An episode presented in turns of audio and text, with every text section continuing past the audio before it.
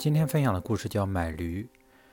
有个人要买驴，但不知那头驴的品性，就先牵来试用两天。他把驴牵到自家牲口棚，和已有的三头驴系在一起。这三头驴，一头勤快，一头懒惰，一头善于讨好。这人对此了解的一清二楚。这新买的驴子被牵回家后，和不和别的驴子站在一起。